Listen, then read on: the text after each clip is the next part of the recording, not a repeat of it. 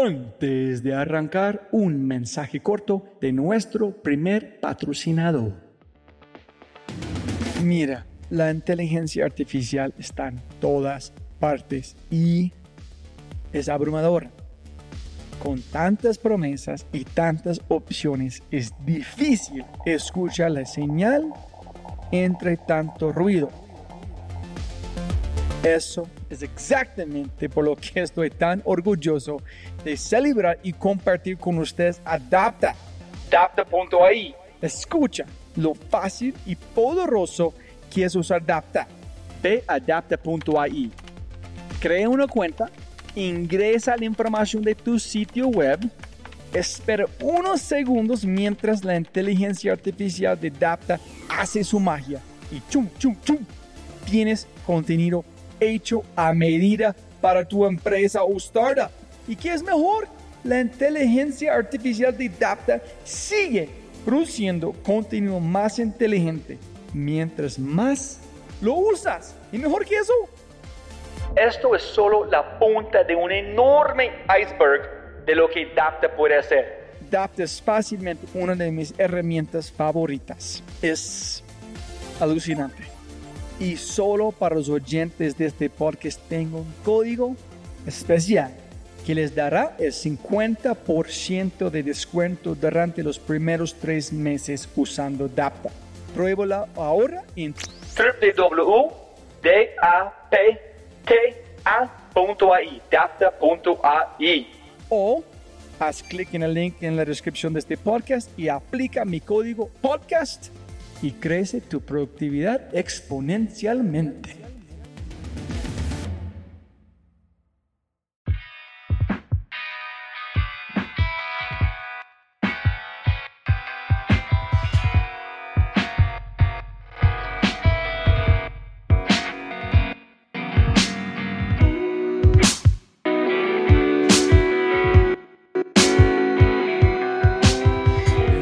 Episodio está patrocinado por Cabeza Rota, un estudio digital de animadores, diseñadores e ilustradores.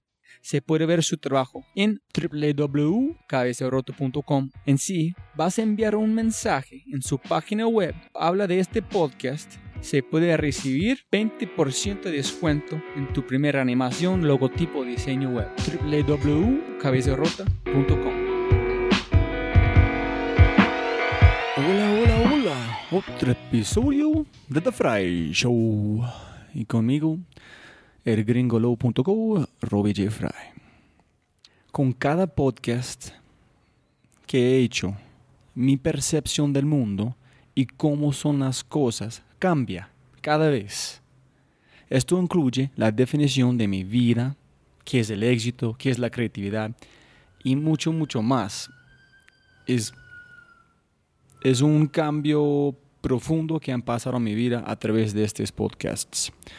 Lo que está detrás de cada uno de estos cambios son siempre las personas. ¿Por qué? Porque la gente siempre resulta diferente de lo que esperas, siempre. Y este podcast ha permitido que yo pueda ponerme en los zapatos de la gente que hace cosas increíbles. Y esto me permite cambiar mi enfoque particular del mundo. Y hay un parte en este, cuando está hablando con mi invitado, que hablamos exactamente de esto. Y es, hablando de mi invitado, en mi humilde opinión, es un genio, un genio total y a muchos niveles. Su visión, sus pensamientos y sus obras de arte son de otro planeta.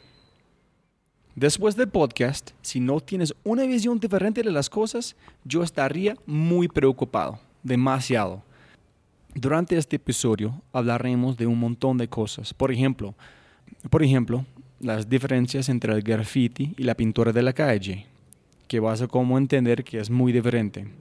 Sobre lo que significa viajar alrededor del mundo pintando la calle, los diferentes estilos de este tipo de arte, los colombianos hijo de putas. Y si escuchas este podcast van a entender qué, qué significa de este. La destrucción hasta la creación del arte, también vamos a responder preguntas como ¿Arreglas en la calle para el arte? ¿Cómo funciona la pintura de un edificio de 12 pisos? ¿Cuánto cobra? ¿Cuál es la diferencia con el graffiti de otros países? Pero antes de empezar, jóvenes amigos míos, tengo un par de peticiones antes de que empieces a escuchar este podcast. Tómate un tiempo para observar la obra del artista que es el, en este podcast antes de escuchar esta conversación. Tómate un minuto para pensar en el significado de las obras que están en la calle. Piensa, ¿qué está detrás del arte? ¿Qué es lo que obra comunica sobre la ciudad? De vez en cuando mira hacia arriba, toma un momento para ver una parte del mundo que se ignora inconscientemente todos los días. Y con esto dicho, les presento el arte de la calle y el graffiti. Tóxico mano callejero.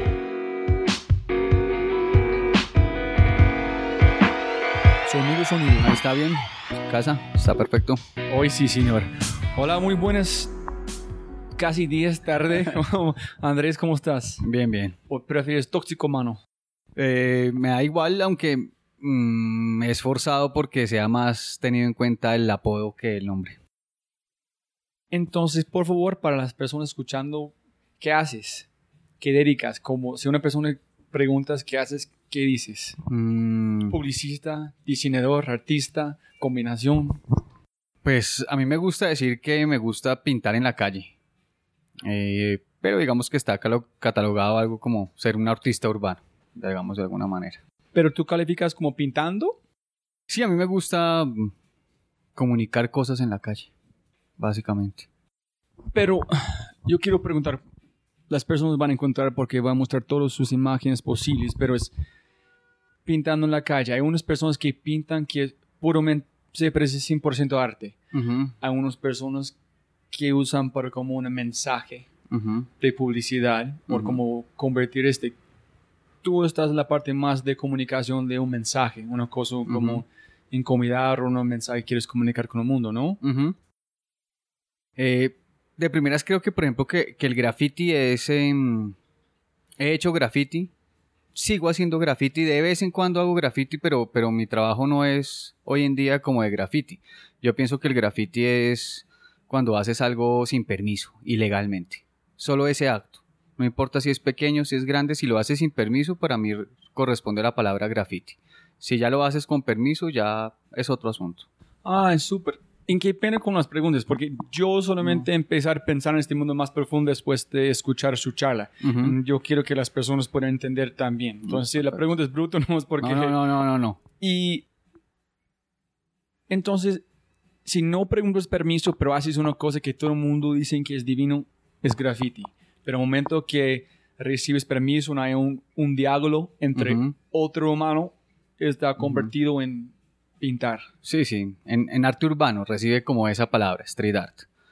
Eh, digo pintar en la calle o que me gusta pintar en la calle para no encasillarlo en que si es graffiti o si es muralismo o si es street art o si es cualquier etiqueta nueva que se inventen, sino prefiero decir pinto en la calle. Básicamente, a la final eh, es como la esencia de- del trabajo. Sea o no con permiso, pues bueno, es pintar en la calle.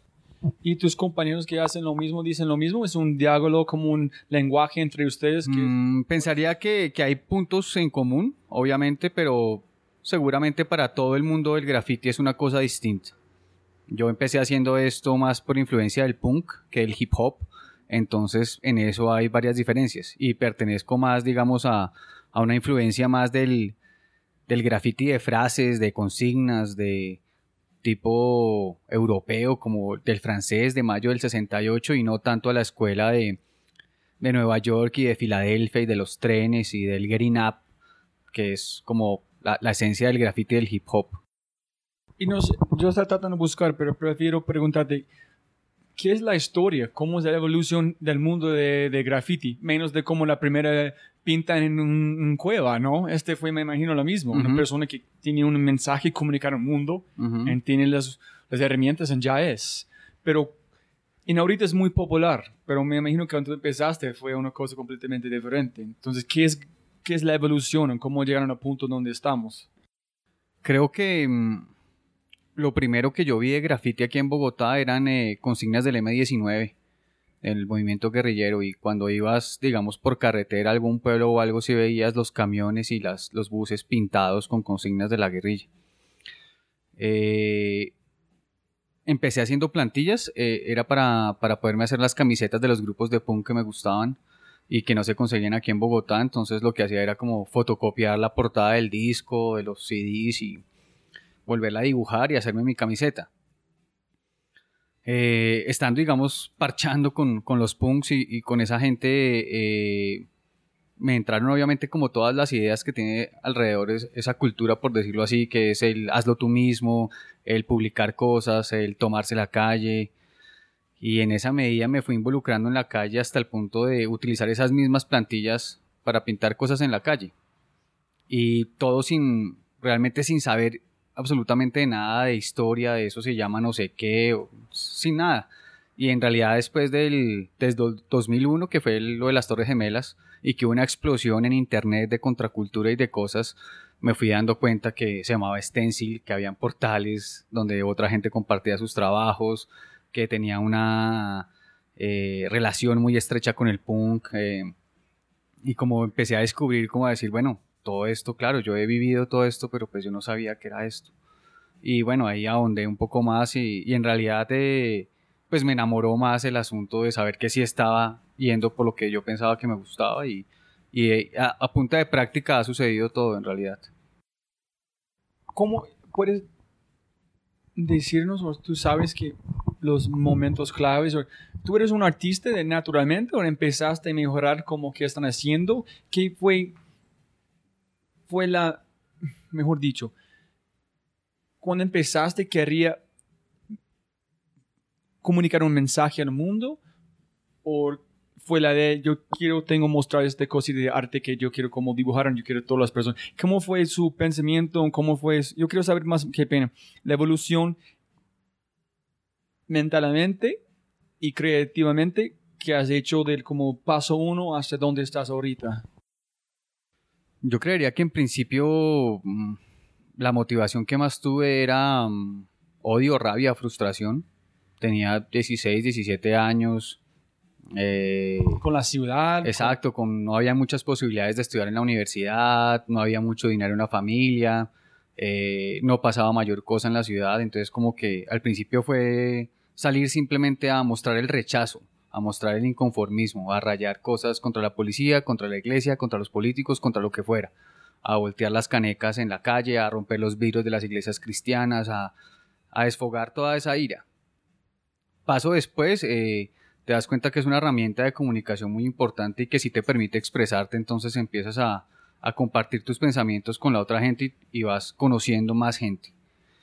Y el, el paso 3 es con el tiempo adquieres una destreza técnica eh, por, la práctica y entonces empiezas a pensar en, mezclar las tres cosas, en, poder sacar tu odio, en poder comunicar algo y en poder hacerlo estéticamente agradable para que realmente impacte en las personas y, sea grande, se, aumente su significado, se corra la voz, se amplifique.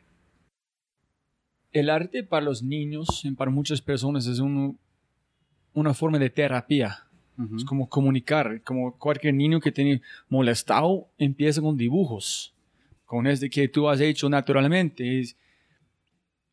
Pero me imagino que hay muchas personas en Colombia que no están buscando esta manera de expresar, en estar perdiendo su vida. Puedes imaginar si tú no tienes graffiti, ¿dónde, dónde estás en este momento? Si tú no, llega, no encontraste este medio de comunicación, ¿en qué haces en este momento si no tienes este arte? Mm, muy seguramente trataría de haber trabajado en algo relacionado con la música, creo yo. Desde un principio sí me ha gustado la música y tal vez me ligué a la música no como músico, sino siempre haciendo los flyers, los volantes, los artes, cosas por el estilo. Pienso que si tal vez no hubiera conocido el grafiti, igual estaría tratando de enrolarme en, tener un sello disquero o, algo por el estilo, o estudié publicidad o estaría trabajando en una agencia, pero pues en realidad no imaginaría que no me sentiría muy cómodo. Pero puedes imaginar su vida sin, sin graffiti. Eh, la verdad no tengo como echar marcha atrás y, y, creo que muchísimas veces me tocó el graffiti, o sea, había sido imposible escaparme de él porque por algún lado siempre algo, algo me volvía a llevar a él. Y pues obviamente hoy en día todo lo pienso bajo eso, 24 horas pienso en, en la calle, en pintar en la calle, en hacer algo en la calle. ¿Cuánto tiempo pasaste? Ahorita está como en un artículo, ellos dicen, la policía paró dice, oye, ¿qué estás haciendo? Te dice, nada mal. Dicen, ¿por qué estás pintando en la noche entonces? ¿Cuánto tiempo pasaste pintando en la noche y ahorita pintas en el día? Y yo estoy muy interesado en conocer cómo es la noche de Bogotá. Porque para mí es una magia que un día la pared es este, en el próximo es una cosa fabulosa. Nadie ha visto nadie hacerlo. Entonces, el mundo de la noche es una cosa que solamente las personas viven la noche y conocen. Es un mundo como opuesto, completamente distinto a día. Entonces, tú conoces mucho este, este mundo, cómo es en Bogotá y, sigues pintando noche y el día ambos. Pues eh, yo creo que al principio obviamente lo hice solamente en la noche porque además existe, existía el el pensar que es imposible hacerlo de día, que toca hacerlo de noche. Eh, tuve que haber estado unos 4 o 5 años haciendo otras cosas solo de noche y en realidad cosas pequeñas porque no, no me cabía en la cabeza en realidad ni, ni, tenía como la destreza o la habilidad de hacerlo más grande. Entonces máximo lo hacía a tamaño pliego, como 50, como 70 eh, por 100 centímetros. Era lo máximo que hacía. Eh, y duré mucho tiempo, digamos, haciéndolo así. Y en realidad, como parchaba mucho con los punks, lo que hacíamos era ir a conciertos y de venía a mi casa me venía pintando.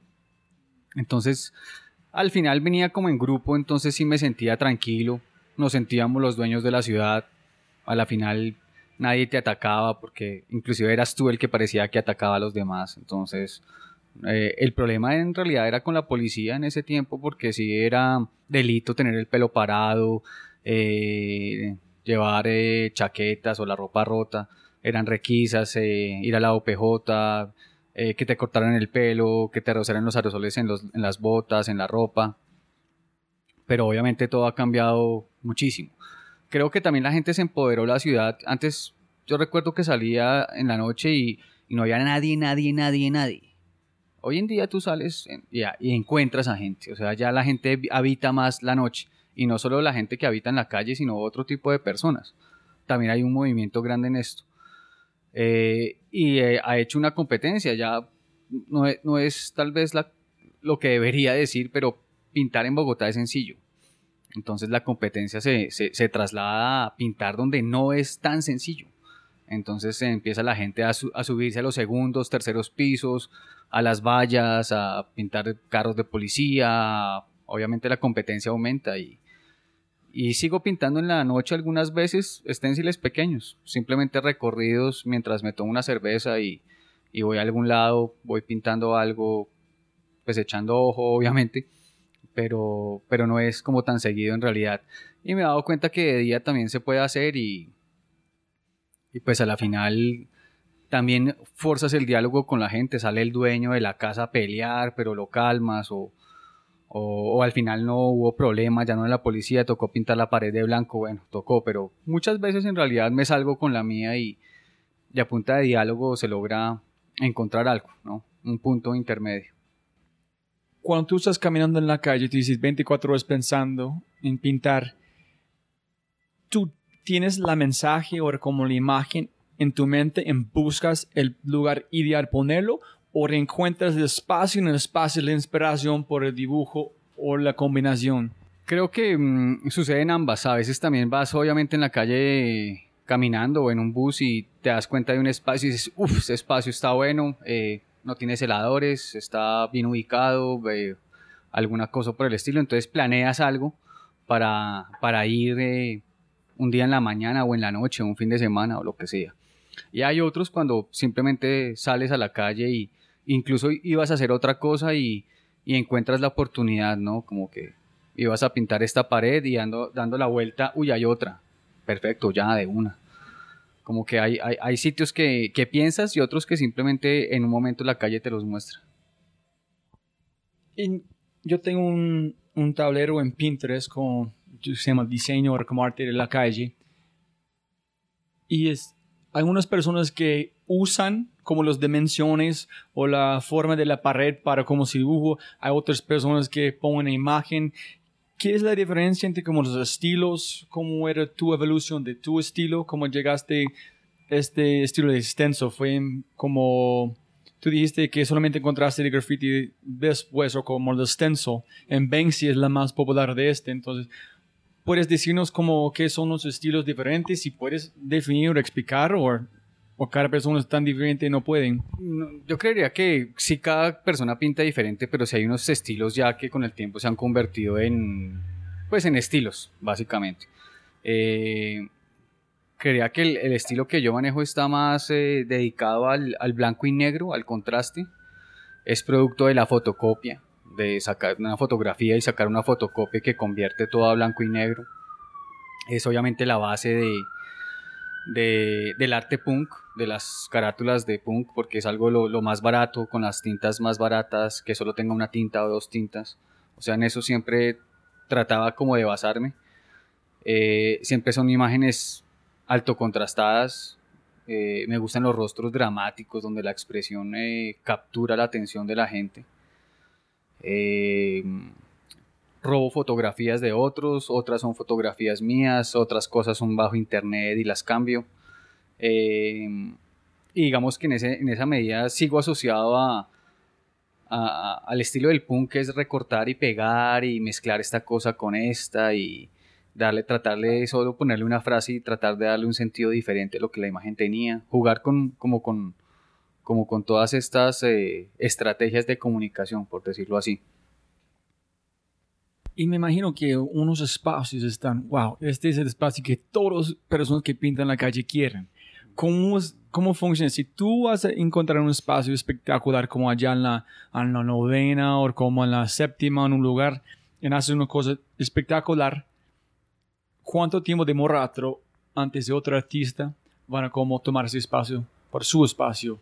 Y hay un parte de respeto a las personas como esperan un ratito, una semana, siete días antes de si ellos conocen que fue tóxico humano que hizo o solamente es cuando quieren hacen, no hay reglas. Yo creería que mm, las reglas no existen, pero el respeto sí. Entonces como que dentro de la escena hay cierto respeto a ciertas cosas.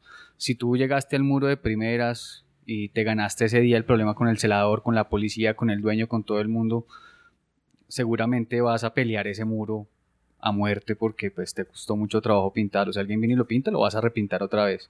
Porque además pintar de segunda vez es mucho más fácil. Si ya está todo hecho, ya vienes tú a pintar y dices, no, pero esto ya estaba pintado, yo solo estoy, ya es más sencillo. Llegar por primera vez al espacio es lo más difícil. Pensaría que existe una como una dinámica en la que respetas si lo que está hecho en realidad es mejor que lo tuyo. Si llegaste primero al muro, si lo tuyo es mejor, tal vez intentas tapar pero una cosa puede durar segundos como puede durar años. Normalmente las cosas que no te gustan son las que duran años y las que te gustan duran un día, pero pero es como el sentido. ¿Por qué? ¿Por las personas como, como tú cuando era niño le gusta destruir las cosas lindas o qué? No, sé en realidad qué, qué sucede, pero, pero, pero es así, como que quieres algo y uy, este sí quiero que se mantenga así y al otro día, y, y en realidad no es solo gente que pinta en la calle, sino algún borracho preciso con un aerosol, una declaración de amor, eh, alguna equivocación de algo, o sea, en la calle y creo que lo debes tener en cuenta desde un principio es que todo puede pasar. Entonces, he estado pintando un muro y ha llegado alguien a orinar borracho y me ha tocado quitarme mientras termina de orinar el muro que todavía estoy pintando. bueno, ok, no hay problema. Así como hay cosas que he hecho borracho alguna vez y no las borran y pasan los años y los años y lo veo y digo, ¿cómo es que nadie lo borra, nadie lo daña cuando sí debería pasar? Y tú eh, no, no cambies porque ¿qué es más importante? ¿Mirar cuánto demora antes una persona cubre? No, creo que, que lo más importante es darse cuenta de la dinámica en la calle. antes tal ah, vez... Eh, antes las cosas tal vez duraban más, ahora duran menos pero te das cuenta quién se está metiendo de nuevo en el movimiento, quién está pintando más, eh, quién pasó por un lado o por otro. ¿Este respecto es, es igual en otras ciudades o cada ciudad tiene sus propias como... No, no tengo otra palabra de reglas, pero cosas que no son escritas, pero todos, todos saben. Yo creería que hay cosas generales, pero supongo que en todas las ciudades hay dinámicas específicas sobre ciertos espacios. El graffiti también es muy territorial, entonces aquí no pasa mucho en Bogotá, pero, pero yo creo que en otras ciudades sí hay una zona en la que no te puedes meter a pintar porque pertenece a cierta gente. Mm. Ese es otro. Si quieres pintar en otra ciudad, tú conoces este, tiene que empezar un diálogo con esas personas que pintan en la calle. Dice, estoy aquí visitando, me gustaría. O... Sí, sí, puede ser. Y pues ahora las redes sociales obviamente permites que te conectes con otra gente desde antes de que vayas, ¿no? Pero cada ciudad tiene una dinámica diferente. Aquí tú puedes estar pintando y llegar a la policía y tratar de convencer a la policía y al final lograr pintar. En Estados Unidos no hay opción de decirle al policía, hey, déjame cinco minutos, por favor, ¿no te parece chévere? O sea, Con dos gaseosas, aquí 20 mil pesos. No exacto, no, no va a ocurrir. Eh, en otras ciudades inclusive no, no sé, en Sudamérica, en otros lados, ni siquiera han visto que hayan pintado las paredes, entonces la policía no sabe ni qué hacer, si, está bien, si está mal, si me lo llevo preso o no. Entonces, como que todas las ciudades sí es diferente. Pensaría que Bogotá es una ciudad ya grande que, que, que tiene cierto nivel de cultura y por eso mismo se mueve como otras ciudades grandes. Y, y la ciudad está invadida de graffiti, pero en realidad pensaría que hay todavía mucho más espacio y normalmente la gente eh, respeta que tú hayas pintado algo y trata de no pintar en otro lado. El que tal vez se involucra de primeras, mientras que le coge el tiro, comete errores como tapar a cierta persona o pintar en, de cierta manera y bueno, ahí la misma calle le va enseñando. Si pinta donde no es, lo tapan de una o cosas por el estilo. Entonces ahí va uno, yo mismo cometí errores y yo mismo fui aprendiendo sobre la marcha cómo era más o menos la dinámica. ¿Y dónde, dónde, ¿Qué otras ciudades has pintado? Aquí en Colombia he pintado en Medellín, Cartagena, Barranquilla, Cali, Tunja, en muchas y, pues como a nivel mundial he, pintado en, en Berlín, en, eh, en, Miami, en Quito. ¿Y tu lugar favorito para pintar? ¿O qué, uno, ¿qué has pintado? ¿Tu lugar favorito para pintar? Y tu sueño en dónde quieres pintar pensaría que en realidad me gusta mucho pintar en Bogotá. Mm, obviamente reconozco mucho la ciudad, entonces me siento supremamente seguro de, hacerlo acá. Me gusta mucho Berlín, que me parece muy parecida a Bogotá también. Eh, hay gran cantidad de gente joven y todo el tiempo son ideas que huyen y gente que se reúne y hace cosas. Mm, y, de, y, de, verdad, de un lugar soñado sí no tengo. No, no pienso como, hey, me gustaría pintar en, no, no, no, no sé, chévere pintar la muralla china, pero, pero no, no, nada más. y no hay un, no hay un, un, una pared, un espacio en Bogotá que tú siempre quieres pintar, pero a este punto no puedes convencer a las personas para pintarlo, que ese es tu canvas ideal. Yo tengo que pintar, pero es imposible. tú como eh, Holy Grail. sí, no, no, no ha sucedido. Seguramente hay edificios muy buenos, sobre todo grandes ahora que me gustaría pintar y que sé que no es sencillo que, los dejen, pero tampoco, tampoco me desvela ello, es decir, sigo creyendo en que, en que las imágenes pequeñas también pueden tener un impacto gigante, entonces no, no, no, no, no pienso nunca como en un espacio que, que me sea imposible, sino, bueno, trato de que con el tiempo lo que sea sea posible pintarlo. Y cuando estás pintando en Berlín, ellos no tienen las mismas mismos problemas que tenemos acá o en otros lugares. Entonces, ¿cómo están la, los mensajes? ¿Qué está este rabia que los niños están como tratando de expresar? ¿Cómo es el estilo allá basado en la cultura de la ciudad cuando estabas allá? ¿O qué? ¿Cómo viste? Creo que, que lo que pasa es que en Bogotá hay un montón de culturas, pero son del país. Entonces aquí en Bogotá están los costeños, están los paisas, está la gente del sur, están los vallecaucanos, muchos están acá. En Berlín lo que sucede es que no son de así, pero de, Europa y de, todo el mundo. Entonces están los indios, están los europeos, están los suramericanos, están los norteamericanos, los rusos, está todo el mundo ahí, están los árabes. Entonces la, la, diversidad uh, multicultural que ellos tienen es inmensa. Entonces, claro, encuentras mensajes en francés, en inglés, en alemán, en español. Eh, pero la gente está todo el tiempo muy conectada y sobre todo el punk es una cosa muy fuerte en Berlín. Entonces, es, el punk. Entonces es una escena súper grande eh, que realmente se mueve autogestionadamente todo el tiempo y que tiene otras dinámicas mucho más fortalecidas, porque obviamente también es un país del primer mundo, entonces todo se consigue, todo es fácil. Ni una escalera, sí se consigue, pintura, sí se consigue, bicicleta, sí se consigue. Eh, pero todo el mundo como solidariamente, ¿no? no A la final no tienes que comprar nada, todo se da. Eh, aquí es un poco más difícil, pero pensaría que también la juventud está en ese momento de ebullición y todo el mundo quiere hacer cosas, tomar fotografías, escribir, hacer, hacer, participar de la ciudad. Entonces en, ese, en esos dos puntos las ciudades están muy conectadas y hay mucha gente de Bogotá en Berlín. Por eso he ido como dos o tres veces porque allá estoy conectado con punqueros bogotanos pero que están en Berlín y, obviamente están en una dinámica todo el tiempo de hacer cosas, que el cineforo, que la exposición, que la toma de tal sitio, que la manifestación, entonces como que son muy activos y de alguna manera inspiran acá a hacer también las cosas y reciben influencia de acá porque pues aquí hay otras maneras de ver las cosas. ¿Qué es cuando tú empezaste como pintar la calle? No era popular, y ahorita muchas personas quieren hacerlo muchas veces cuando personas que empezó con cualquier cosa cuando no fue popular, no le gustan cuando empieza a ser popular o de trendy. Pero también yo pienso que a veces es mucho mejor de la competencia, mira quién más puede hacer, en enseñar a los demás para ser más rápido, en no tratar como pelear contra todos los, como los chicharrones que tú tuviste que hacer en ayudar a las personas. Tú estás enseñando a otras personas, tú eres un mentor de otros como personas que pintan la calle. ¿Qué es tu opinión de, esta popularidad de graffiti? ¿Mal? ¿Bueno? ¿Solamente qué es? Pensaría que es un proceso normal de las cosas que ni siquiera yo también tenía previsto. O sea, obviamente empecé a pintar en la calle porque quería, no esperando tener ningún reconocimiento ni ni llegar a ser una pared grande, ni recibir dinero por ello. Todo se ha ido dando. Pensaría que para alguien que empieza hoy, obviamente es diferente porque ya se está creada esta escena alrededor y muy seguramente un pelado hoy no dice, hey, quiero solo pintar en la calle, sino es que quiero pintar en la calle porque quiero ganar dinero, porque quiero ser reconocido, porque quiero no sé qué. Está muy bien, me parece, pero, pero pues no fue el espíritu que, que yo tuve al principio. Considero que, que simplemente como antes no había tanto, eh, y con el tiempo se ha dado más, pues sí se ha influenciado mucha gente. Y lo, lo, chévere de esto es que te anima a ti a hacerlo también. Si te gusta o no te gusta. Si te gusta, dices, hey, yo también quiero hacerlo. Y si no te gusta, también, ah, no me gusta lo que hace, yo soy mejor. Genial. Por favor, compre los aerosoles y salga y hágalo. Me parece que, que eso genera en esas dos vías.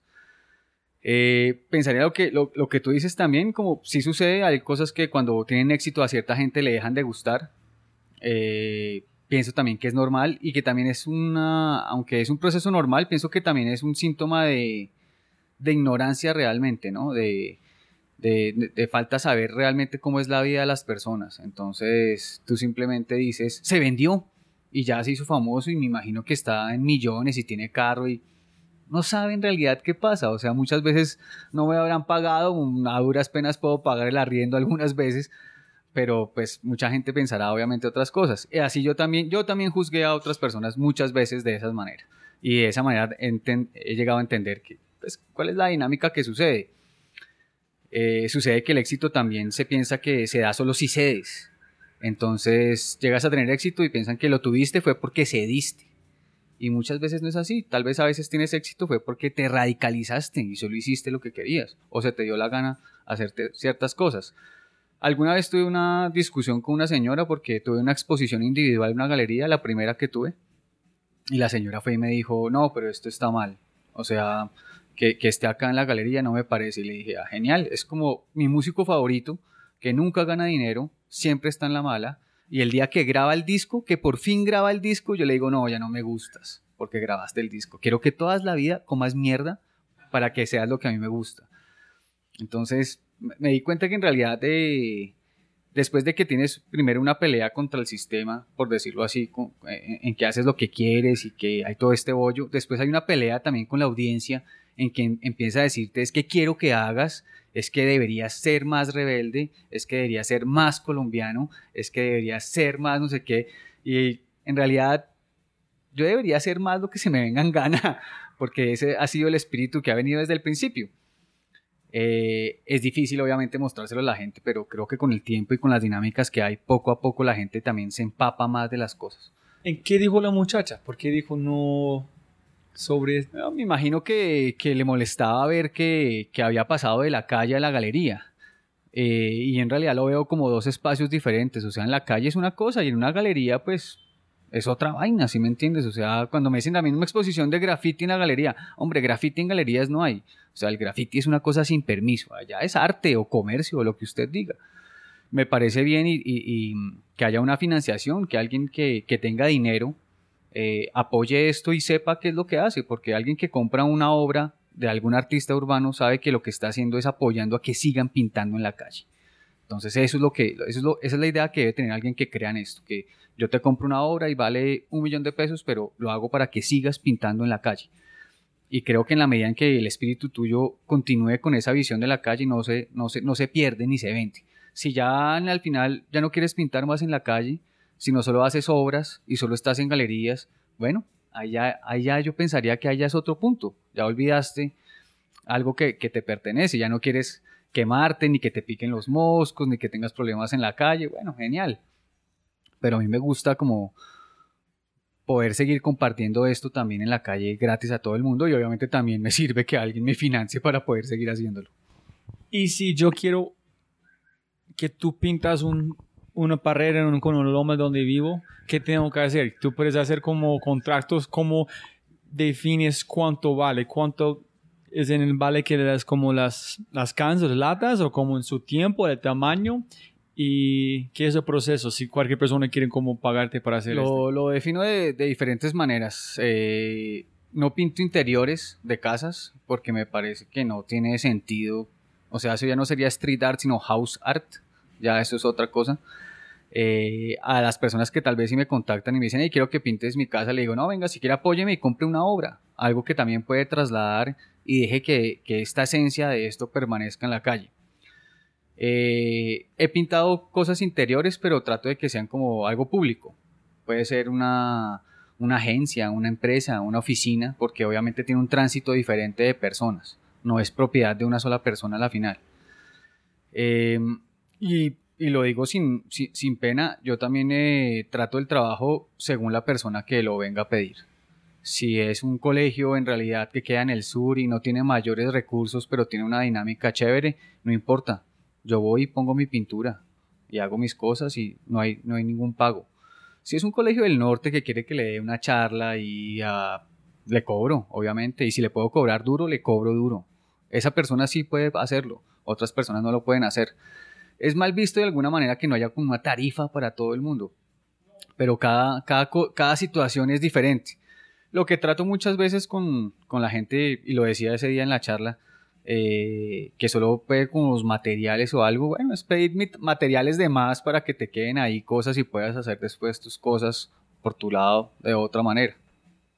No, estoy preguntando porque no tengo ninguna idea, porque es, uno, es un, es un forma que nunca he pensado. ¿no? Ahorita está pensando en cómo puede convencer a las personas en nuestros apartamentos para pagar por su, su vuelo para llegar a Medellín. Porque hay un lomo donde vivo en una pared que, como es una curva, pasan todos los días y no hay nada. Entonces piensan, ¿cuánto No, si es por afuera, a la, gente le digo normalmente como, si el muro da hacia afuera, por favor envíeme la foto y y depende de dónde sea el muro, yo miro a ver si, si lo puedo hacer, o con amigos, o yo no puedo, pero este vive cerca, o sea, como no perder la oportunidad de un espacio en la calle, sí trataría de no perderlo, como fuera.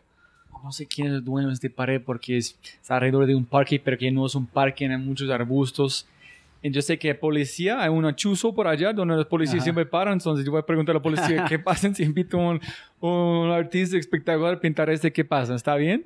Yo voy a empezar el diálogo, como sí, Claro, claro, así es.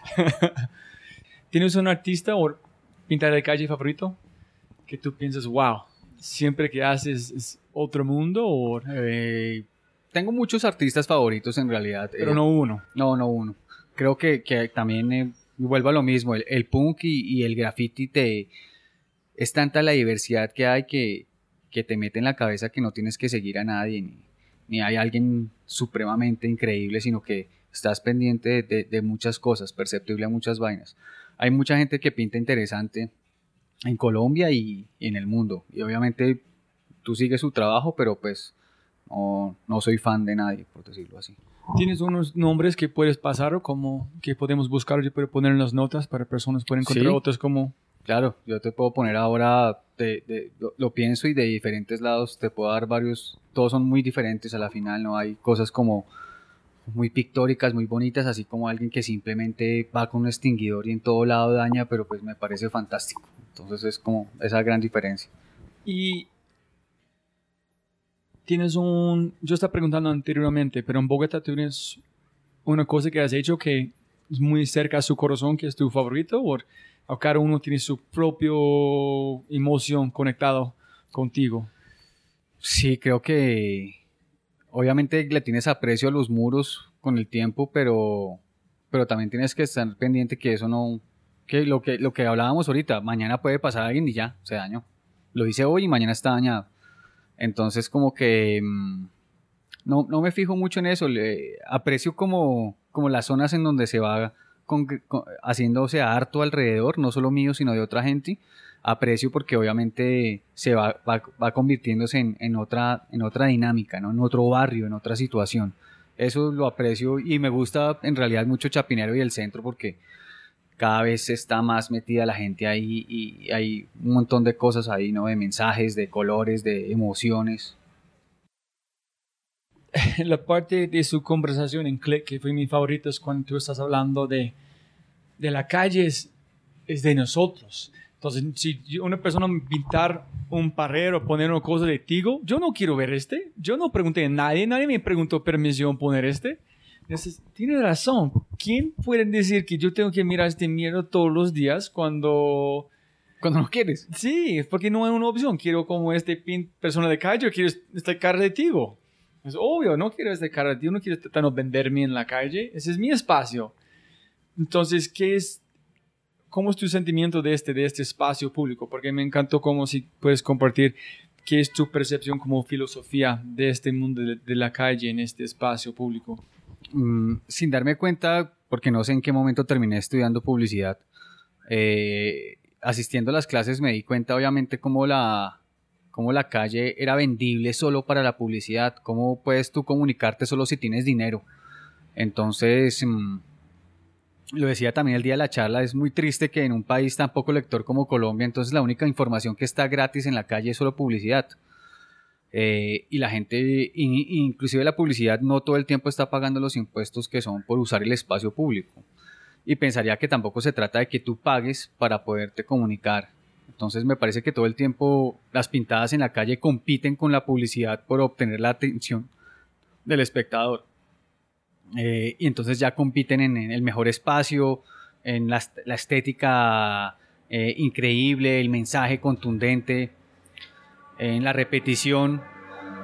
Mm, y creo en realidad que, que si es una ciudad en la que solo se permite que esté la publicidad, entonces, ¿dónde están las personas? O sea, pareciera que entonces en la calle los únicos que se comunican son las empresas y la gente individualmente no tiene oportunidad de hacerlo.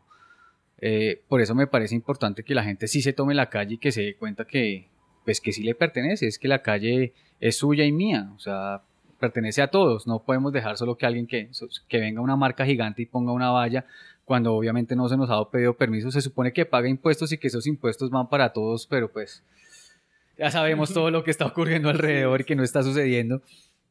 Eh, me parece mm, realmente válido que, esos espacios sean interrumpidos por las individualidades y hayan mensajes diferentes a los comerciales. No importa que sea el amor a un equipo de fútbol, a una novia fea, a lo que sea, ¿sí me entiendes? Pero que haya algo diferente a una promoción, un descuento, un 2 por 1 eh, que haya otra, otra cosa. ¿Cuándo fue la... ¿Qué fue la primera vez cuando una persona dice, yo quiero pagarte para hacer ¿qué haces? ¿Cuándo fue este momento cuando su pasión, finalmente, yo sé que tú empezaste sin buscar plata, solamente a hacerlo, pero ¿cuándo fue el momento cuando una persona dijo, yo pienso que tiene tanto valor que yo quiero regalarte plata o pagarte porque tú haces? ¿En cómo sentiste? ¿Cuándo fue esta conversión? Mm, creería que fueron dos. Uno fue un, como al, primer festival que se hizo aquí como de graffiti que asistí y era la primera vez que me daban los materiales y me pareció increíble. O sea, vea, 20 tarros, hay este vinilo, hay, uff, genial, me van a dar todo para pintar, increíble. Esa vez me pareció... ¿Es costoso los materiales o qué? Sí, los ¿Cuánto materiales son vale costosos. un por este tamaño de como acá este? To- Todo, todo depende muy, muy- de muchas cosas, pero, pero si un aerosol está entre los 5 mil y los 15 mil pesos. ¿Cuánto demora una, un aerosol? Un aerosol eh, alcanza más o menos para unos 4 metros cuadrados. Todo depende obviamente de la cantidad de colores, de cosas que quieras hacer.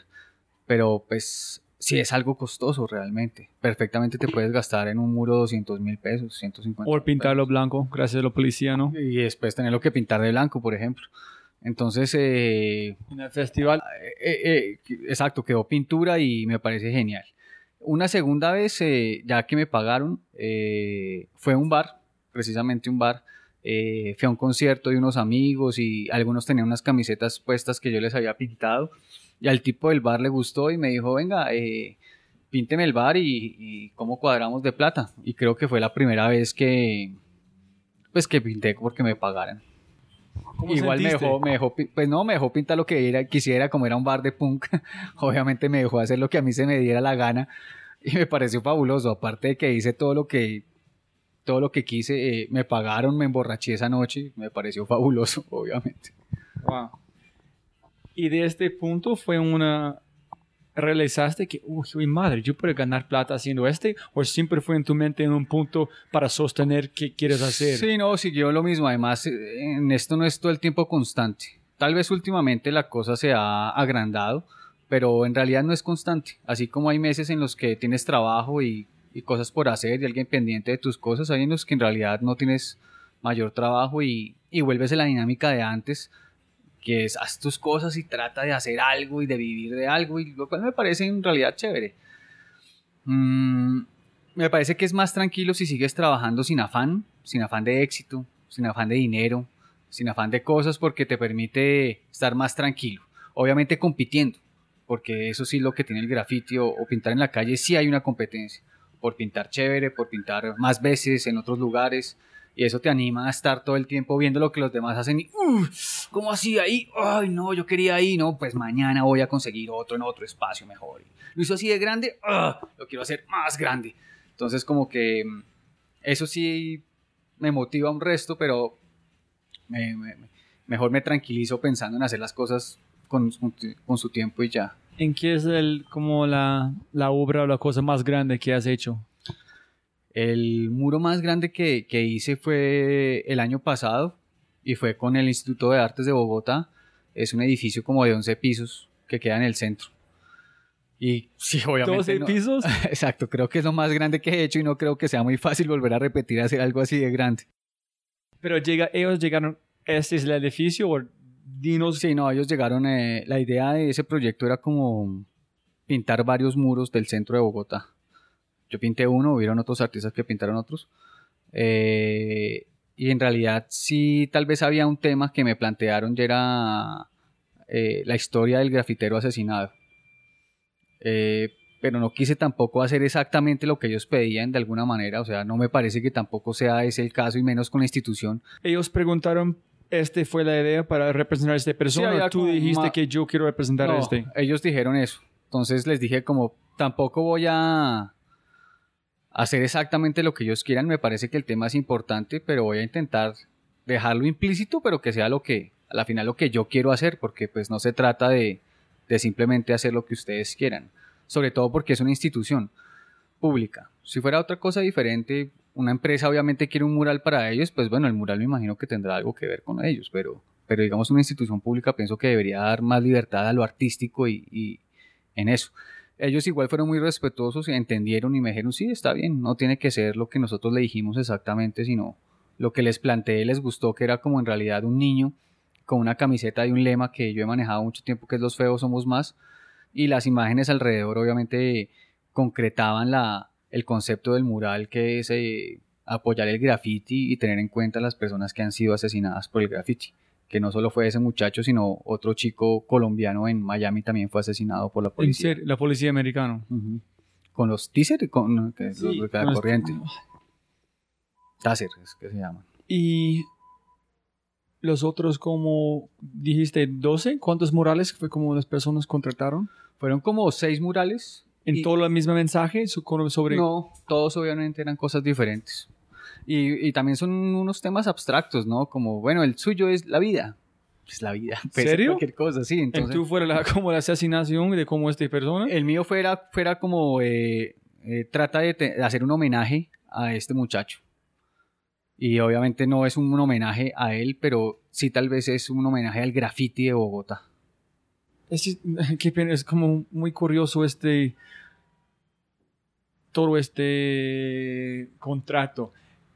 Ellos dijeron queremos tóxico mano hacer este específicamente por tu estilo. Ellos están pensando este solamente como nombres de una de una de una gorrita listo tóxico mano como homenaje. No, yo creo que ellos eh, primero eh, trataron de escoger a personas que, que tuvieran un recorrido que pudieran hacer esos murales grandes. Obviamente ne- necesitaban como que ya se hubieran hecho cosas desde antes grandes, que tuviera ciertos requisitos para cumplir, no solo en mi caso, sino en el de los demás. Eh, y bajo las políticas del distrito habían varios temas, como por ejemplo eh, la educación. eh, en este caso era más eh, pues la violencia que hubo contra el, el grafitero. Pero ellos lo querían como de una manera de un homenaje. O sea, ellos me imagino que imaginaban la, el rostro del muchacho grande. Y obviamente, pues, no, no lo iba a hacer. O sea, no porque es- conozco a la familia del muchacho, después la, la- la conocí. Aprecio mucho eh, toda la labor que han hecho por ello, pero pues considero que hasta ese punto ahí era una cosa diferente. Y traté de involucrar, y, de hecho está involucrado eh, Trípido y Rifa, que fueron los dos grafiteros asesinados. Eh, pero traté de que fuera igual mi mensaje. Y me pareció bien por parte de, de, de Idartes en que en vez de que dijeran, no, tiene que ser esto o esto, cuando yo les pasé mi propuesta, mi contrapropuesta, ellos dijeron, no, pues en realidad está bien, no hay problema. Y cuando pasas por este mural, ¿cómo, cómo sientes cuando mires esta cosa tan enorme que has hecho? ¿Sientes orgulloso? Siempre como, wow, no puedo creer que este es mío, en mi ciudad, que toda mi labor anteriormente, mi frustración, como de mi pasión por punk, mi pasión por mi vida está acá, en este como... Por es igual para mí era un chiquitito, para vos. No, no, me siento feliz, obviamente me agrada saber que, que muy seguramente tendrá un tiempo ahí de permanencia, no es algo tan sencillo de borrar, ¿no? Eh, me alegra saber que, que la ciudad eh, está ávida de eso, porque además que haya ese mural invita a que haya más. Entonces eso, eso es lo que me parece chévere que transmite. O sea, la gente ya empieza a mirar para arriba. Es que aquí la gente camina mirando al suelo. Entonces ya empiezan Ah, a sí. mirar arriba y ya empieza el cambio de mentalidad. Aquí toda la gente es mi carrito, mi casita, eh, un cafecito. ¿Por qué no mirar hacia arriba? ¿Por qué no pensar lo más grande? Entonces como que, que eso me anima y, también pienso como, bueno, ojalá, ojalá vengan más cosas. También me he dado cuenta que después de eso me di cuenta de no es lo grande, sino no sé en dónde está la magia de las cosas, pero no está en el tamaño, obviamente. ¿Qué- ¿Cómo fue tu proceso por este, en, en es tu proceso normal? Estoy imaginando como pensando, dándole al café y mirar arriba. En de mi experiencia de diseñador, yo estoy pensando, ok, ¿cómo se presenta de este ángulo, de este ángulo? ¿Dónde está la persona? ¿Dónde quiere como ellos ve? ¿Dónde voy a poner la imagen más arriba, derecha, izquierda, un poquito abajo? ¿Qué es tu proceso para este tamaño? Pensar, me imagino un pared chiquitito no hay problema, pero este hay- es mucho más mucho más cosas pensar, ángulos, dónde está la persona, espacio. Entonces, ¿qué fue tu proceso para armar este? Creativo como la imagen, todo. Pienso que mm, lo primero que hacía era obviamente tratar de eh, eh, crear una imagen que tuviera mucha visibilidad de lejos, pero que a su vez tuviera mm, ¿Con contraste o el tamaño? sí, en alto contraste, pero y, y de tamaño muy grande que la gente pudiera ver desde lejos, reconocer desde lejos, pero que también la gente que se acerca hayan datos o cosas descifradas, eh, eh, descifrables que haya en el muro. Entonces también tiene cosas pequeñas, pero que no se ven desde lejos, desde la foto de lejos, sino que cuando estás cerca en el muro te das cuenta de otras cosas. Eh, pensaba mucho en que en que digamos en el, el blanco y negro hace que como la ciudad a la final es colorida el blanco y negro muchas veces logra como, como atraerla, es una mancha, un punto gigante que, que hace llamar la atención. Y siempre uso frases, y lo que tal vez no quería esta vez era que fuera una frase acompañante como lo hago en otras veces, porque a ese tamaño la frase acompañante sí se ve como publicidad, si me entiendes, sí se ve, tiene un, un estilo diferente, una imagen tan grande con un eslogan. Entonces lo que, para poder hacer la, el empate, lo que hice fue ponerle el eslogan dentro de la camiseta al niño, con eso es parte de la imagen, pero también está la frase ahí metida. Y, y jugar obviamente con colores eh, vibrantes, que esa vez fue un verde, un naranja, que sacan obviamente a la imagen del fondo y, y de alguna manera obviamente complementan como el asunto. Pero escoges un verde específico, tiene que ser este verde o en tu mente es no, solamente un verde. Sí, no, en mi mente es un verde y cuando voy a comprar la pintura, en realidad digo, ah, bueno, este puede ser, sí, lo mezclo. No, no soy tan rígido con eso, o sea... ¿Hay otros sí? Sí, hay otra gente que obviamente si no pintan con los colores que ellos manejan, obviamente no pintan. Y me parece también chévere. Y he querido mantener un estilo, pero es que es difícil acá, porque a veces te invitan a un sitio y llegas y no, solo hay estos colores y ¿qué vas a hacer? ¿Irte? Porque no hay los colores con los que tú pintabas, te vas. No, pues venga, pintamos con estos. o sea, no hay lío. Sí quisiera que fuera un poco más, pero entonces ella empieza a hacer como un trabajo de artista, ¿no? Que tiene un estilo y unas dinámicas y yo solo pinto blanco y negro y solo pinto si el muro está plano y solo pinto si no sé qué. No, pues yo pinto, pues según lo que haya. ¿Y cuánto tiempo demoraste pintando, cómo fue el proceso de los stencils, qué fue el proceso de construir todas las partes para ejecutarlo, en cómo fue, qué usaste para llegar allá, en cuando estás pintando, qué sentiste, que más ya en como el piso, el décimo piso, pensando, ay, este es ya, qué, qué calidad.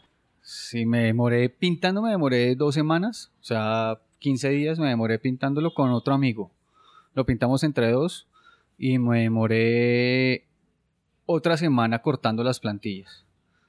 Entonces, lo que lo hicimos fue en un andamio colgante, una canasta que se cuelga y que se puede mover.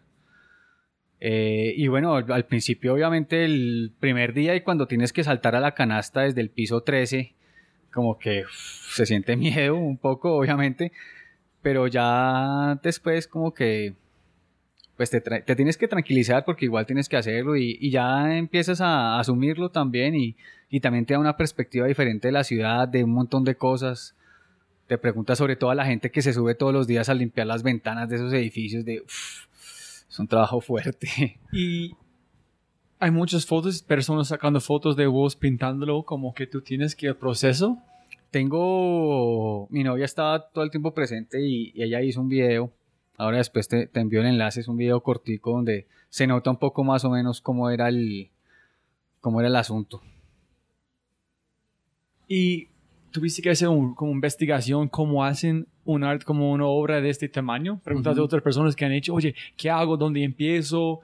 ¿En qué fue los, como, cómo se los stencils? ¿Qué tamaño imprimiste? ¿Buscaste uno para imprimir uno más grande usaste el mismo tamaño que usaste? No, uso el mismo tamaño. Siempre es... ¿Cuánto fue? De pliego un pliego. Y en realidad son 900 pliegos, una vaina así. O, o, ¿Cuántos, la, ¿Cuántos aerosoles? ¿Cuánto, como, cuánto? Por ahí unos, unos 120 aerosoles, me imagino. Y obviamente un montón de canecas de, de, de vinilo. Que es un muro más o menos de unos... Creía yo que tiene como unos 30 metros de alto por unos 15 de ancho en el vinilo que es, es para qué? Para es la pintura de agua, no, es la pintura de agua que, que, es más fácil aplicarla porque pues es con rodillo, entonces cubre mucho más espacio que si haces todo con aerosol. Y obviamente aquí como es tan caro el aerosol, como es tan cara la pintura, entonces siempre ha tenido un poco el grafiti de Bogotá tradición de utilizar vinilo. Ah, ¿en serio? Uh -huh. ¿Cuando estás en Berlín igual? En Berlín no se utiliza tanto vinilo porque como el clima es tan húmedo se demora mucho en secar. Entonces casi todo el mundo sí utiliza aerosol para todo. Aquí en realidad es que tú pintas y mientras te fumas un cigarrillo eso ya está seco. Entonces es más fácil trabajar. En otras ciudades en realidad no... Como Barranquilla, ¿no? Como en Barranquilla es, en Barranquilla es genial utilizar eso. Pero, y obviamente los costos son diferentes también. El, el, el vinilo es mucho más barato que el aerosol. Nunca pensaron este, ¿por hasta este punto, pero hay un, un día en mi universidad fue una, ellos invitaron unos artistas de Tailandia para como venir como escultores, todo.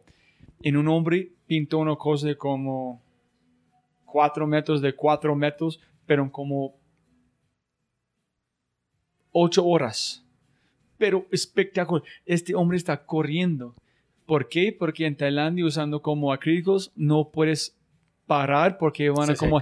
sí, entonces este man está como volando en ese es su estilo porque el clima dictó que este es su estilo. Sí, tal cual, eso es lo que sucede.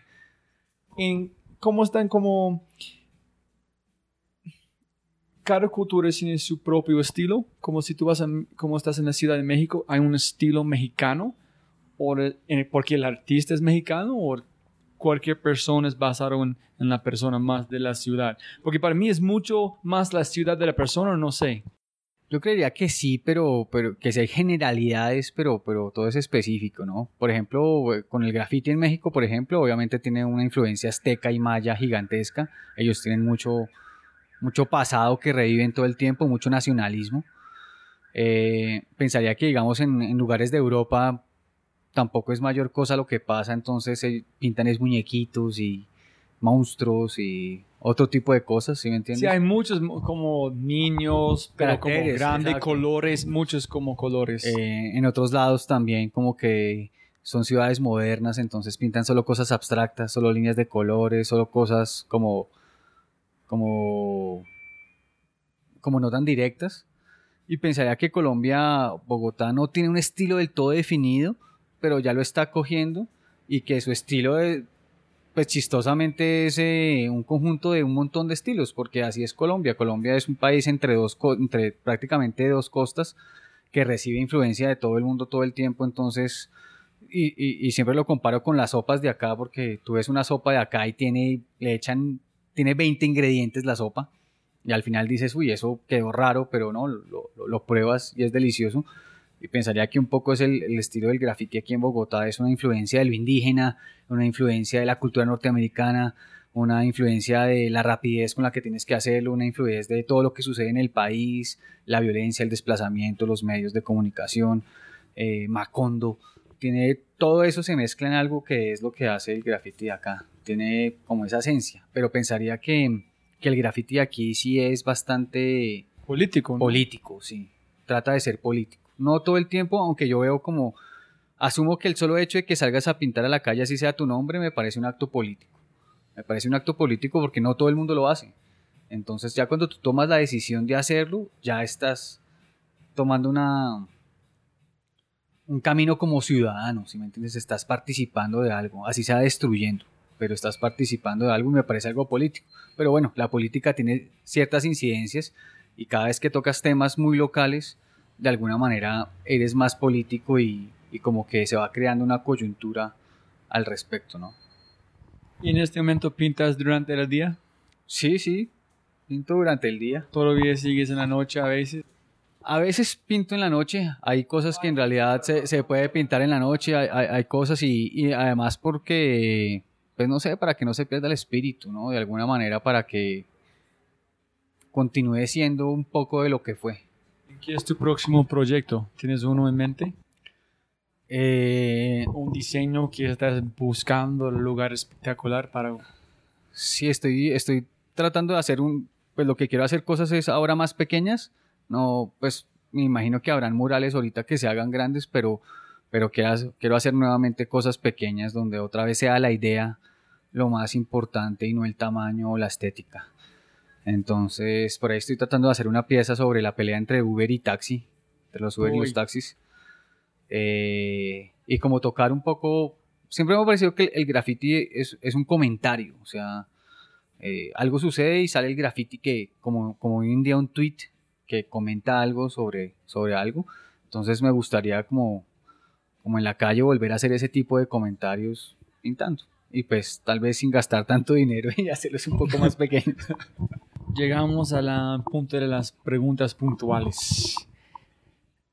Si, no sé si quieres como guardar este para el final, pero si tú puedes poner un mensaje en una cartelera enorme, un stencil con cualquier mensaje enfrente del aeropuerto El Dorado internacional, que todas las personas tienen que ver cuando están aterrizando, despegando, saliendo y entrando ¿qué mensaje vas a poner en este cartelera?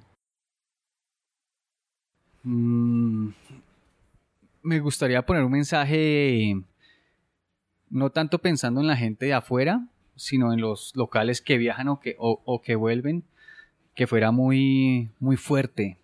Algo como, como una grosería, si me entiendes, como colombianos y jueputas.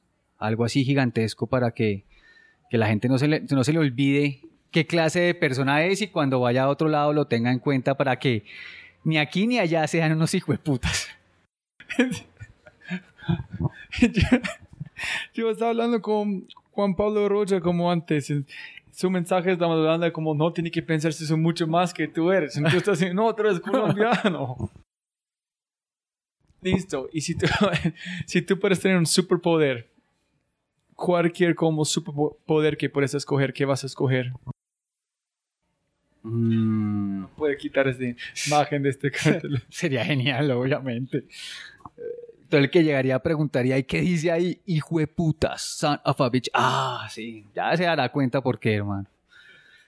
Em, Todos los turistas sacando fotos, enviando en Twitter. mm, creo Ese que puede ser viral total, ¿no? claro. Y no creo que sea muy factible que lo dejen hacer. ¿Cuántas personas tienen que preguntar por per- permisión? Quitar claro allá. o ¿Cuánta gente va a protestar para, hey, no, quítenlo, nosotros no somos así, que... Ah, Hombre, admítalo. No, podemos usar este, este cosito de claro, quitamos. Dame una semana. ¿Cuánta policía? El no, pero yo voy a hacer un Photoshop. Tú dame la imagen y yo hago los Photoshop. ¿listo? Listo, a como superpoder. Al superpoder. eh, pensaría que, que, que un, supu- un superpoder que aquí sería súper válido sería poder hacer a la gente mm, ponerse en los zapatos de otro. Es que la gente aquí nunca analiza, nunca piensa en el otro. Siempre solo piensa en sí mismo. Entonces, sé que en cualquier conflicto, en una manifestación, el que está tirando piedra y el que es policía, si en, alguno, en algún momento los dos piensan en el otro, muy seguramente se solucionan las cosas, pero nunca se piensa en el otro. O sea, me gustaría un superpoder en el cual yo pudiera comunicarme con alguien y hacerlo entender de, de cierta cosa, que abra la mente. Es que la gente es muy cerrada de mente. Entonces alguien dice, odio el graffiti, pero esto no quiero ni verlo. Pero hombre, véalo un momento. No es que no quiero ni verlo. Por favor, abra su cabeza un momento y dígame, es como un plato. No quiero probar el ajiaco. Venga, pruébelo una vez, solo para que lo pruebe y diga, sí, no me gusta. Perfecto, lo probó, no le gusta. Pero si nunca, nunca quiere hacerlo, es muy jodido. Y así somos un poco los colombianos. Entonces, eh, me gustaría tener ese superpoder de, de poder decirle a la gente, convencerla de que se abra a pensar otra cosa y, de esa manera se calme un poco, ¿no? Se relaje y vaya más allá. Y es distinto como en Berlín, en Quito, las personas son distintos. ¿o tú- Sí, yo pensaría que obviamente de, de Quito a Berlín son muy diferentes. eh, eh, en Quito pensaría que la gente es muy servicial y todavía tiene un poco de, de, de actitud permisiva frente al extranjero, frente al poderoso. El mismo hecho de que tú le preguntes algo y no respondan qué, sino mande, ahí ya me parece que, que está como intrínseco eso. Pensaría que, que el grado de educación que hay en una ciudad del primer mundo es diferente, entonces la gente lee, la gente entiende, la gente sabe más, está caminando en un lado y se da cuenta que está interrumpiendo, entonces se hace un poco hacia la derecha para que los demás pasen. Aquí la gente ni cae en cuenta de que queda en la mitad y interrumpe todo y seguramente le dices algo, hey, está interrumpiendo y te responde con una grosería y, o sea, es como esa actitud todo el tiempo. Entonces sí pensaría que, que en todo lado es diferente y que aquí estamos ahorita metidos, sobre todo en Bogotá, en esa, en esa ciudad del caos, que ni siquiera es tan caótica, pero todo el mundo está pensando todo el tiempo que va tarde, que lo están amenazando, que lo están mirando, que lo van a robar, que se está haciendo. Entonces, es como todo el tiempo anda todo el mundo estresado. Es la verdad, un frío como las personas, pero Un afán de no llegar a ningún lado. cualquier persona si preguntan direcciones, ellos van a inventar cualquier cosa antes de decir que Ah, no antes sé. De decir la verdad, por ejemplo, sí, cuando perfectamente venga y no sé, yo no sé en realidad, busca otra persona o... Oye, sigan por allá como al fondo de los cuales que El todo es no me hable, no me hable por favor, porque no me hable, no le vaya para allá, vaya para allá. puedes decir como dame dos re- respuestas si quieres. ¿Qué es el éxito para toxicomano? ¿En qué es el éxito para Andrés? O puede ser como iguales. ¿Y quién es un éxito o exitoso para vos? Mm, pensaría que el éxito eh, es,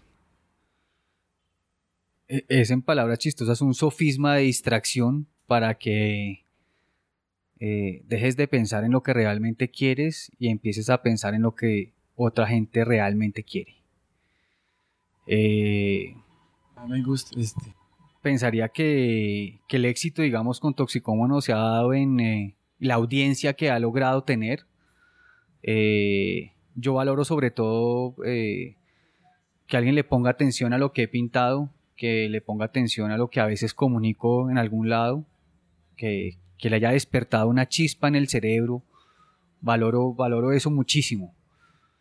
Mm, y pensaría que el éxito en la vida diaria y, que vende el sistema y que sería el de Andrés es, eh, y como este en este país, es poder sobrevivir a la final, si me entiendes, que la, situación es tan difícil en el país que a la final te sientes muy afortunado de, tener todos los días algo que comer, no tengas familiares muertos por violencia, eh, como ese tipo de cosas. O sea, lo veo más como en, en que es tan difícil aquí suplir lo básico que me parece exitoso que, lo, que realmente lo puedas hacer.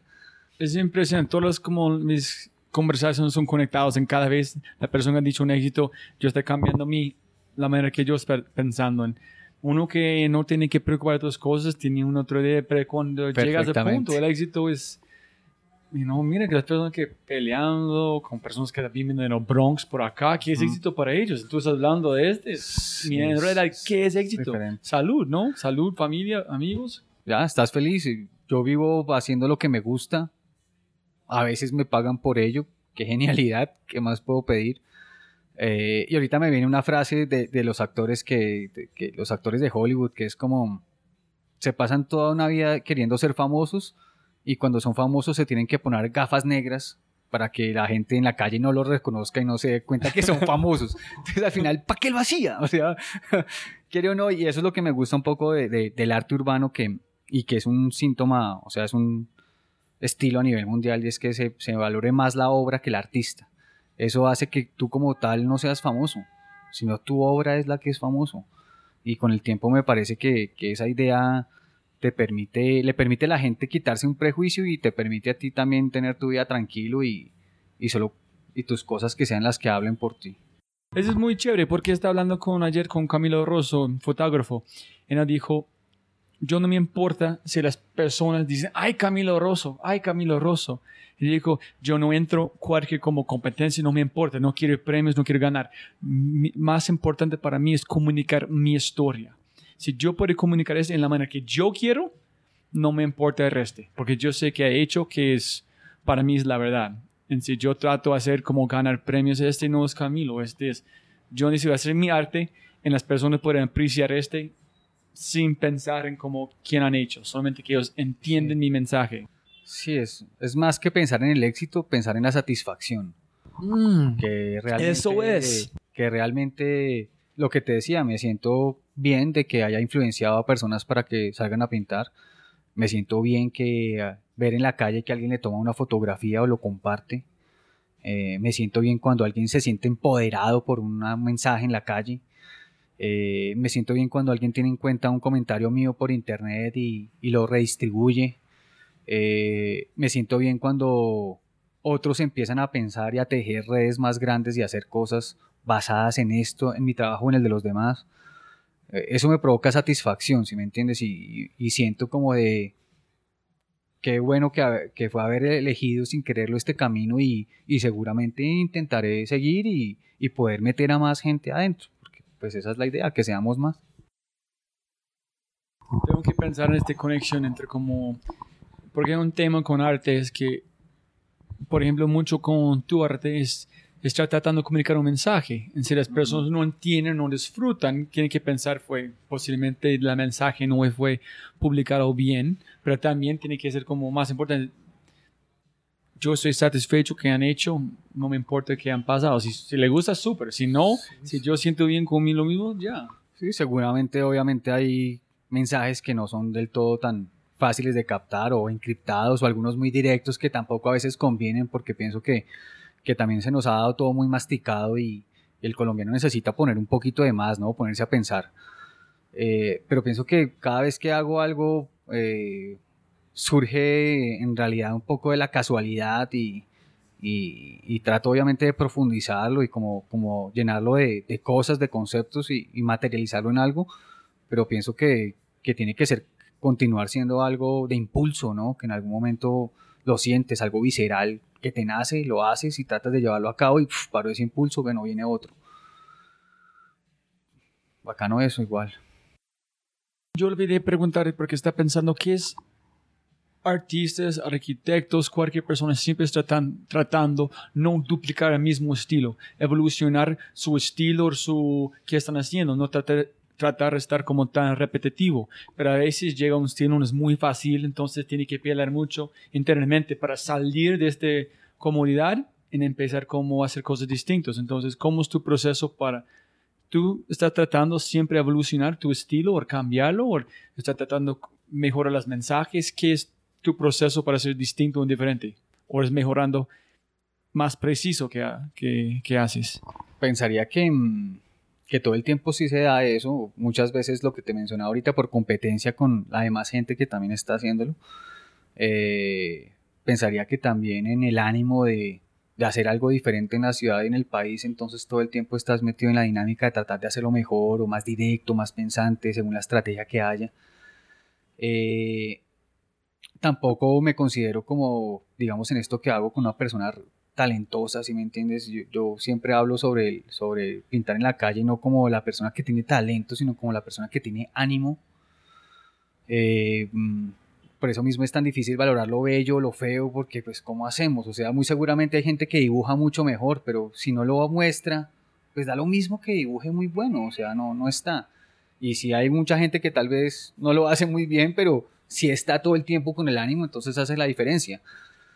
Mm, pensaría que, que si en algún momento tu mismo trabajo lo, te, va diciendo, te cansas de alguna cosa, buscas otra, eh, vas adquiriendo destreza técnica y en esa medida también intentas innovar y hacer otra cosa, muy seguramente el discurso en algún momento se agote, la imagen se agote, la manera en la que lo haces se agote y tengas que encontrar una nueva manera de hacerlo.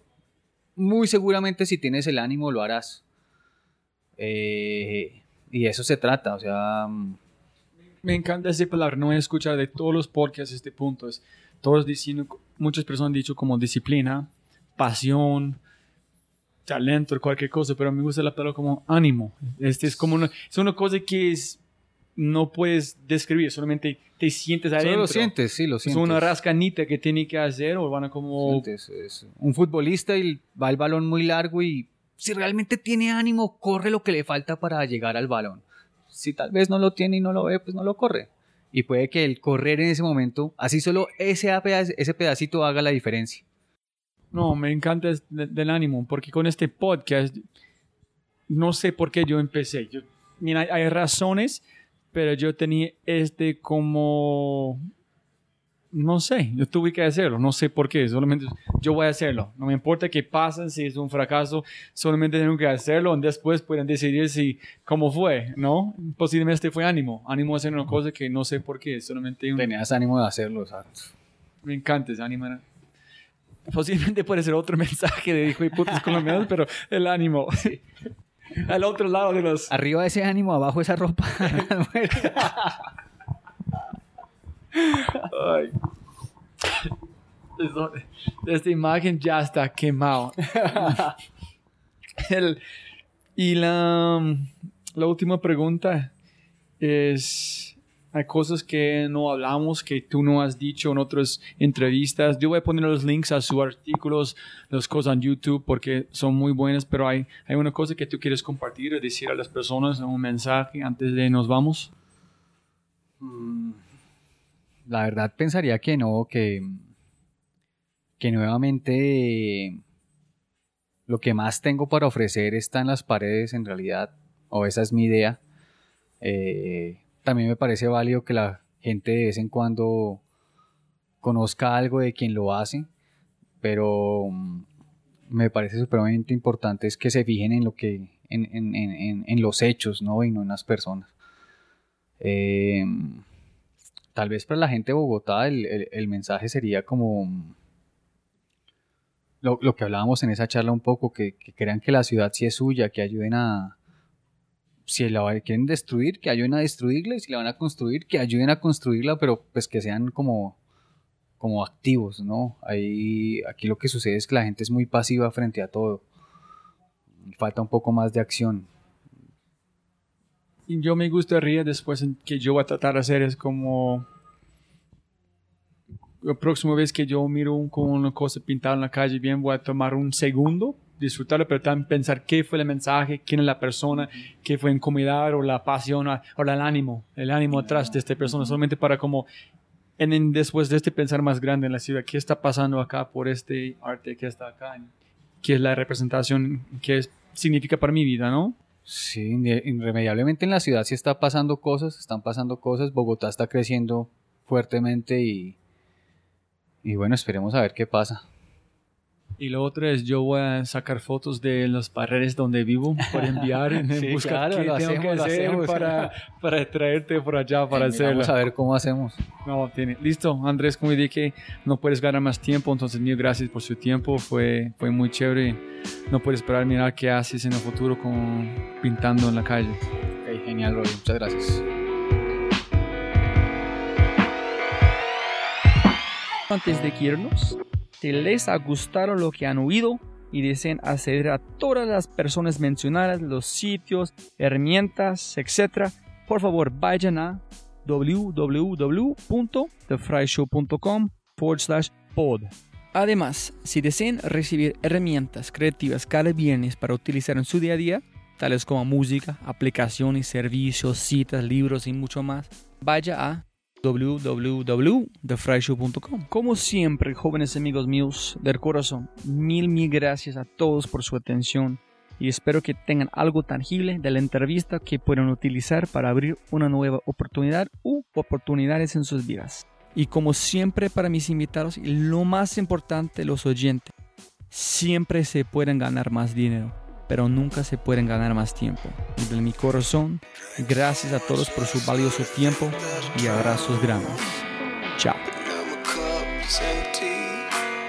Este episodio está patrocinado por Cabeza Rota, un estudio digital de animadores, diseñadores e ilustradores.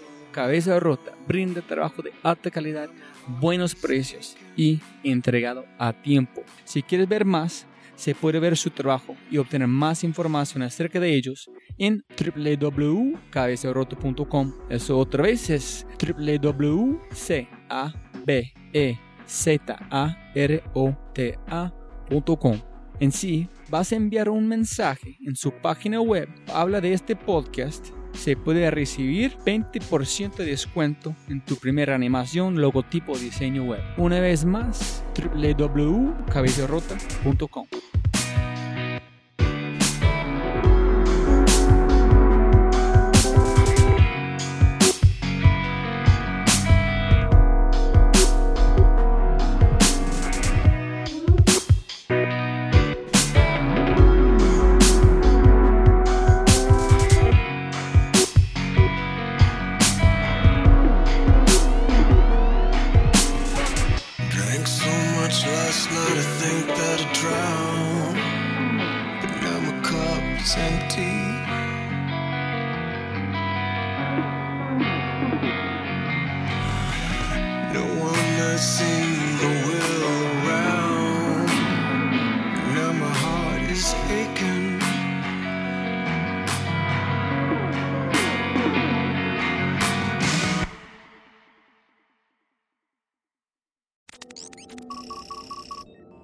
Siempre, siempre puedes ganar más plata, pero no más tiempo. Muchas gracias por escuchar.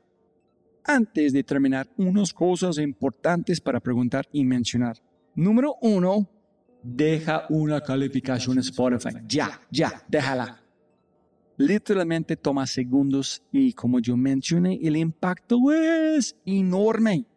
Además, estarás garantizado de sentirte increíble el resto del día. También estamos produciendo todo el contenido en YouTube. El canal es espectacular. Tengo mi newsletter Conejo Blanco, las notas del podcast y los enlaces, las transcripciones, Nuestro otro podcast, Matamos Preguntas, escúchalo. Y más se puede encontrar en thefryshow.com. Y si quieres enviarme un mensaje o patrocinar el podcast, puedes enviarme un mensaje usando cualquiera de mis redes sociales con mi nombre a Robbie J. Fry. Gracias, abrazo grande y sigue escuchando.